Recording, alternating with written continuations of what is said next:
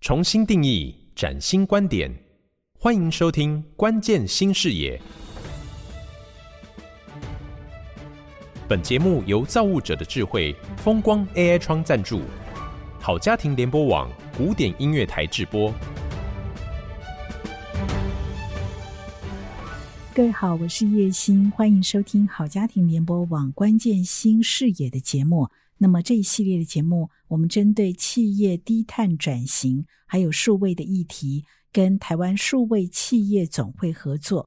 前面的节目我们已经了解到全球永续 ESG 跟净零排放的趋势，还探讨了企业组织文化跟净零排放的关联性。这一期的节目，我们要锁定在智慧制造跟净零排放的关联，还有实际的案例。那我们今天很荣幸邀请到两位来宾，他们待会儿呢要以公司的实力跟大家来聊一聊智慧制造跟净零排放究竟要如何的来达成。首先欢迎的是已经有三十七年历史创维塑胶的总经理林义环，义环好，主持人好，各位听众大家好，我是创维。总经理林奕环，今天很高兴来这里跟大家分享。我想先请奕环跟大家稍微简介一下创维塑胶是做什么内容的。哦，我们主要就是提供各种想得到的塑胶产品。那简单的来讲，就是协助客人，就是将他的对于产品的想法实现，变成可以大量的生产制造。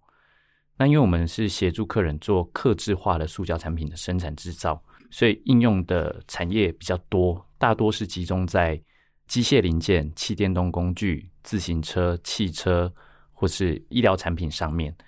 跟大家生活比较息息相关的，可能是说，像现在疫情的关系，医院所使用的这个 RT-PCR 的耗材，有百分之四十的市占率是由我们公司所提供的。谢谢你们哦。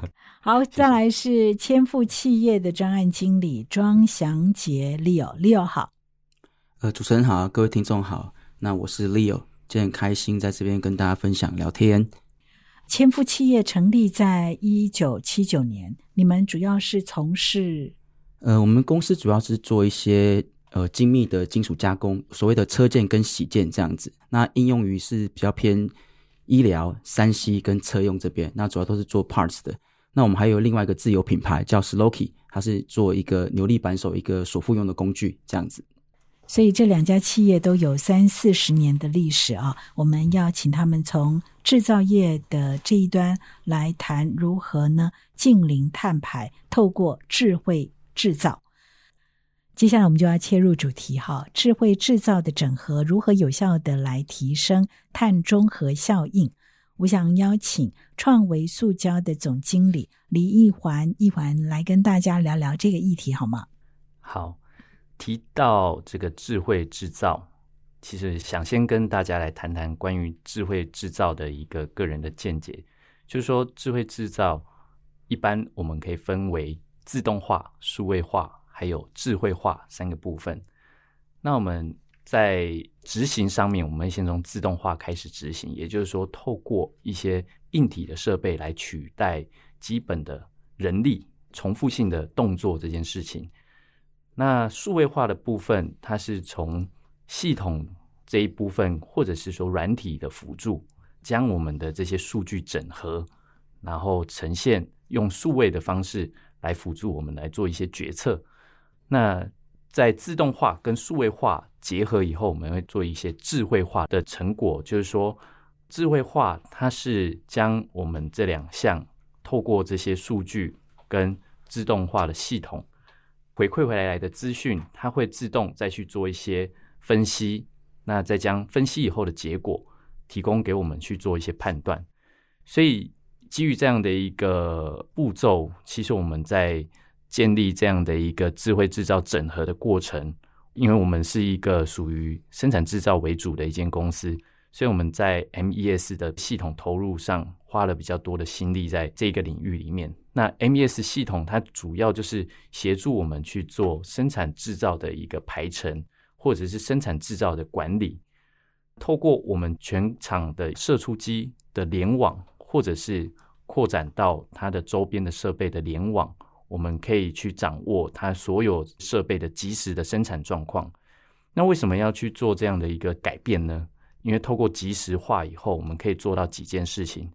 第一个就是说，过去可能设备在待机的状态下，我们不会及时的去发现它，但是我们透过了这样的一个系统去及时的监控，系统也会回馈回来说，机台它已经待机多久了，我们就可以去做及时的管理，那减少它的一个能耗，相对的碳排放就会跟着减少。那另外就是透过我们排程的效益的提高，我们也可以降低它的能耗。例如说，数位化的一个系统辅助，我们可以将系统里面的排程变成图像化。所以，我们现在公司里面就可以透过这样一个图像化的一个辅助，让我们的业务人员也好，或者是生产管理的人员，可以更直接、更直觉的去判断我们的最适化的排程，那也可以节省更多的时间。这样的一个排程的优化以后，可能原本需要比较长的一个生产的时间，它可以用较短的时间来完成它，让我们的产能可以去最适化的安排。那另外产线的一个安排上面，我们可以将生产属性相近的产品排在同一条产线上来生产，有别于过去我们可能靠经验来去判断更合适的一个安排，减少我们在换线的切换上。产生的一些能源的损耗，那这是我们在智慧制造整合的部分的一个小小的应用。那 Leo 千富呢？这边呼应一下，一环这边针对他在智慧制造这边有比较多的琢磨，但是其实都是在一些能耗上面的一些掌控相关。那我们这边其实你要谈碳中和这块，其实我们一般会有三个步骤，主要是碳盘查、碳定价、碳中和。那其实前面你必须要先了解自己最大的碳耗是在哪边。那要怎么了解自己的碳耗呢？首先就必须先理解在自己的企业之中哪里是你的能耗碳排大户，有可能是车、水、油、电、氢。那就千部我们是制造业而言的话呢，电是我们最大的一个碳排，所以我们就针对电的这一块先去做管控。那再加入我们树总跟零碳，那其实有帮我们去算过，我们大概每个月六十万的一个电费，然后一度电大概是三块钱，所以相当等于是二十万度左右的电。那算一算之后呢，我们大概每个月会有一百吨的一个碳排，那这相对是一个比较少的。但是虽然比较少，你怎么样去做一些监视跟未来的安排，去往真正的碳定价、碳中和去做呢？所以我们就开始有去装了一些能源监视的一些电表，去了解我们自己用电的情况。那这个会细到每天、每时、每户，甚至每台机器这样子。后来我们才发现说，其实，在我们这个业界，我们自己的用电大户，其实并不是生产使用的这一百多台设备，反而是我们的空压机跟冷气。所以这个是一个经验分享。其实你可能在你认为最耗电的地方，不见得是真的你的那个热点。所以要先找到这个热点，针对这个热点去做解析，这样子。那在我们这个经验呢，光是空压机可能就占了十五至二十 percent 的一个用电，加上夏季冷气再 top 上去的话，可能大概是二十五到三十 percent 的这个用电。所以如果你不知道你这个热源在这边的话，你可能会不知道从哪边去做。所以相对性的，如果我要真做到节能减碳，我当然首先会往空压机跟冷气这边去做一个节电的方式，这样子。那这是我们前期去做一些准备，在碳排这方面一个小小的分享。感谢两位的分享，我觉得这议题蛮大的，要如何的让大家理解，的确是不容易。所以他们在执行的过程当中，我很好奇有没有遇到一些挫折啊？所以是不是可以请创维塑胶的林奕环总经理跟大家来聊，你们在推动所谓的智慧生产管理系统的时候，有碰到什么阻碍吗？因为这个生产智慧管理的系统，它其实是数位化的一部分。那过去我们都是靠纸本的方式来跑这样的一个生产制造的流程，那让这些生产人员要改变他们的工作习惯这件事情，其实是最大的一个挑战。因为以我们生产的作业人员来讲，好了，可能有一些相对比较年纪的，那他们在电子产品的操作上面，其实可能还没有那样的习惯，所以。要让他们去从原本纸本的方式变成是平板的方式，对他们来讲就是一种抗拒跟挑战。所以我们就是慢慢的从一些小的地方开始着手，可能交接班的一个看板管理，原本是白板的方式来呈现，现在我们透过一个面板的方式来呈现，让大家感受到原来简单的一个转变就带来很大的一个方便性，所以让他们进而能够接受这样的一个系统的转换。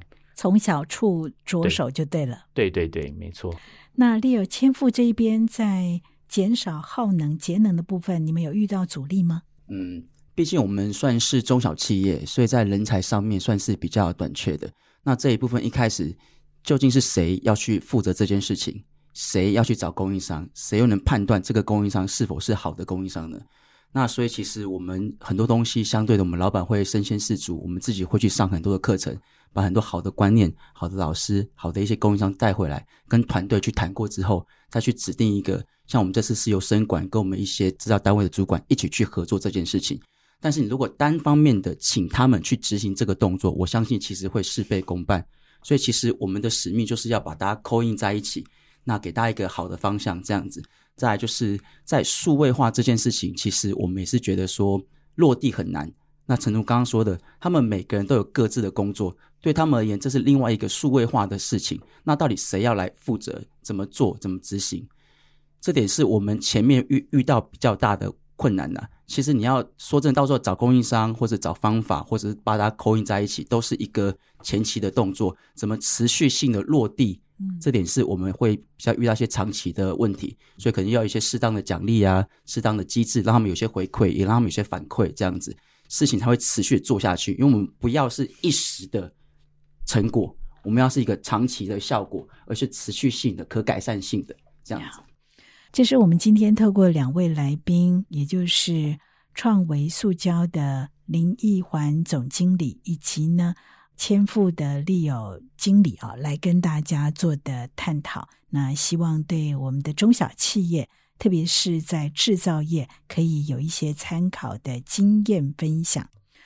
这一集的 podcast 就进行到这里。如果你觉得我们的内容很精彩，很值得分享给其他的朋友来聆听，欢迎你给我们五颗星的评价，同时把相关的连结分享给你的好朋友。下一集的节目，我们持续的邀请他们两个人来跟大家一起关注国际间不仅仅是谈碳中和，还有近零排放的议题，还要制定碳关税。跟碳定价的议题，我相信一定很值得期待。我们下一次空中见。